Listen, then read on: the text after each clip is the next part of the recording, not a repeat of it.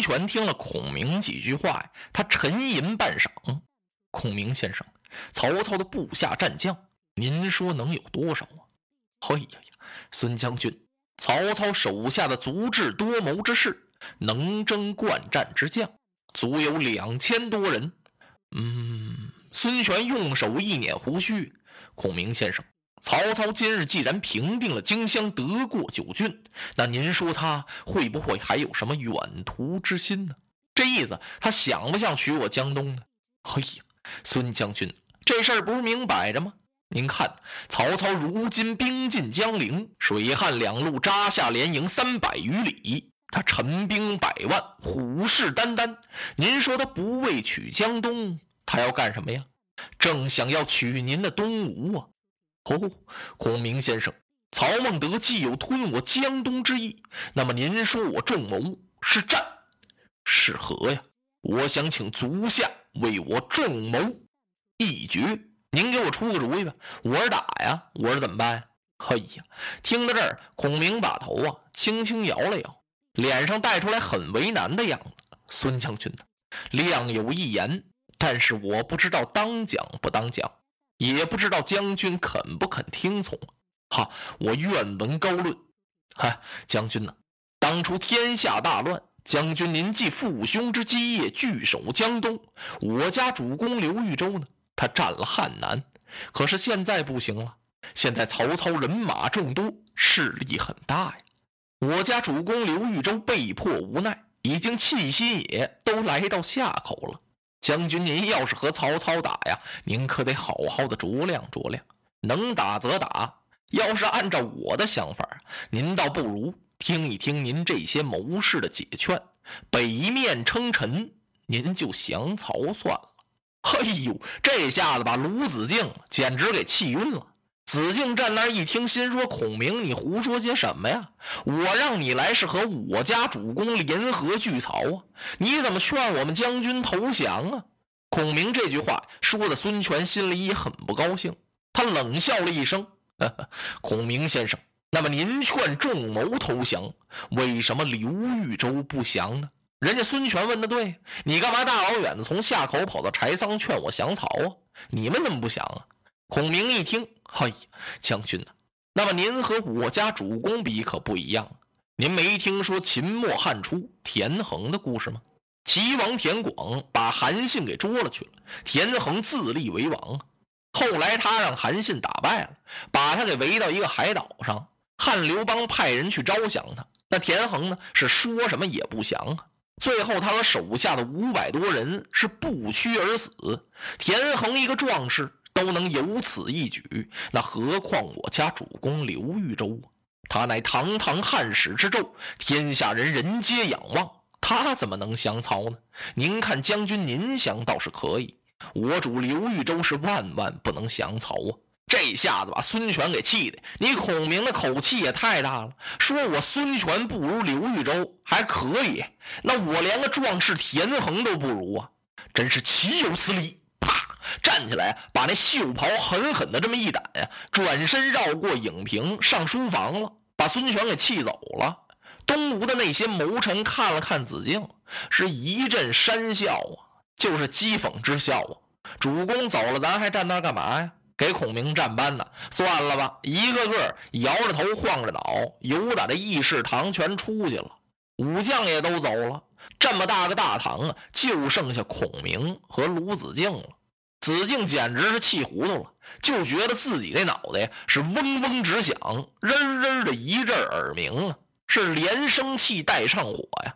等人都走了，他站到孔明的面前：“孔明先生，嗯，哎呦，子敬。”你还没走啊？子敬这气，我再走了，你一人坐这不嫌膻得慌啊？啊，行了，你赶快回驿馆吧。孔明愣了，怎么了？你干嘛催我回驿馆呢？回去收拾东西，我给你准备好条小船回你的下口吧。你，我怎么跟你说的呀？啊，在我家主公面前不要提起曹兵兵多将广啊，是连连嘱咐你三次。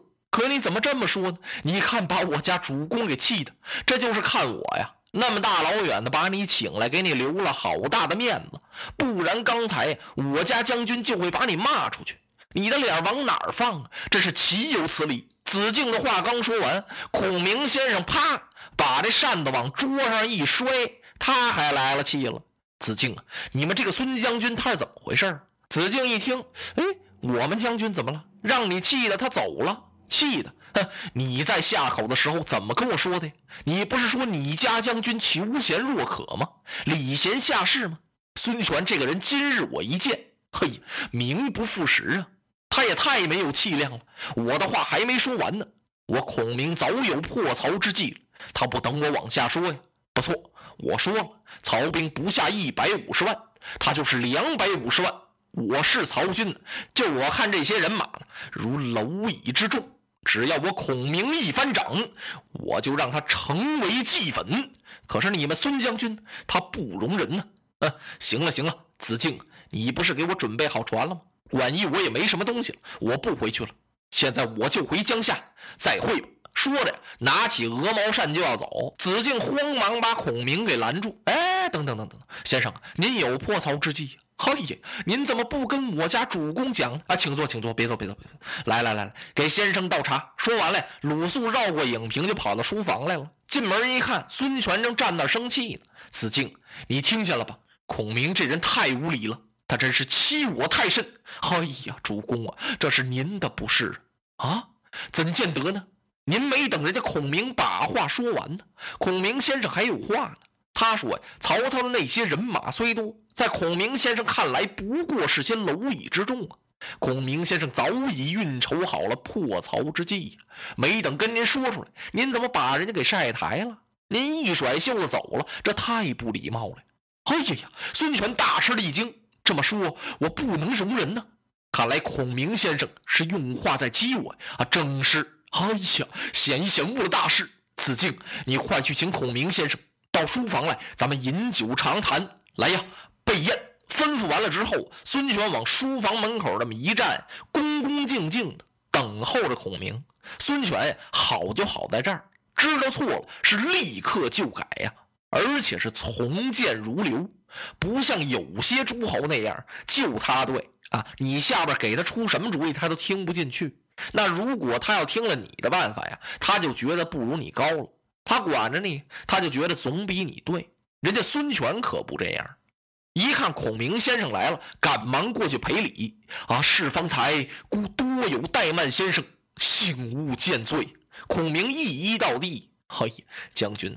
亮也言语冒犯，望请恕罪。子敬一看，行了，二位都别客气了，赶快请吧，让到屋里来。子敬可忙开喽，是又斟酒又布菜，他乐呵呵的，瞅着主公孙权，看看孔明先生。鲁肃这心里甭提多痛快了，边喝边谈，这可就不像在议事堂了。这酒席宴前呢，谈话很随便。另外，孙权呢和孔明也真是推心置腹啊。孔明先生。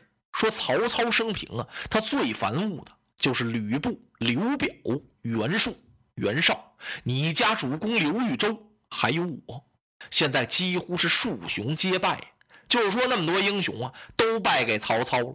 如今仅存的只有两个人了，一个是皇叔刘备，一个是我呀。我不能以全无之地受制于人呢。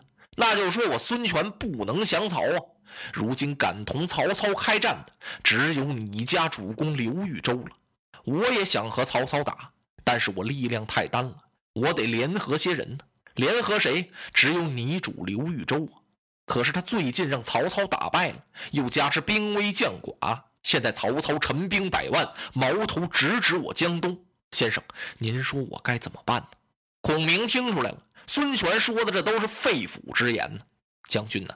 我家主公刘豫州不像你们想象的那样，说兵不满千，将不过关张赵云。就是我家二将军关羽，他手下现在就有一万多精兵啊，再加上公子刘琦的水陆军兵，搁在一起也不下三万之众。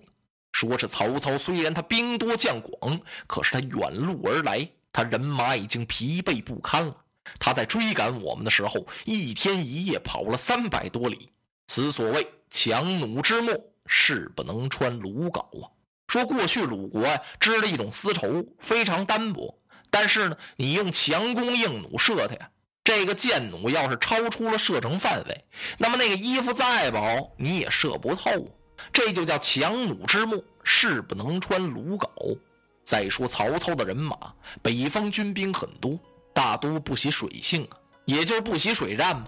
他虽然在荆州收了些个水军，这些荆州人马降了曹了，但是是迫于势力，并不是真心归降，没有几个为曹操卖命的。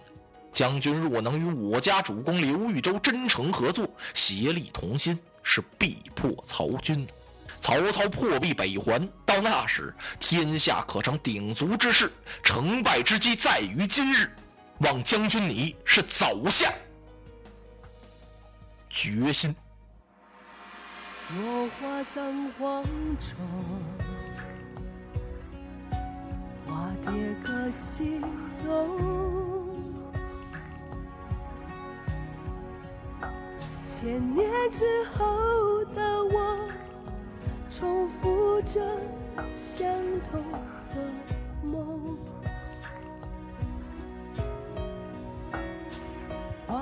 中。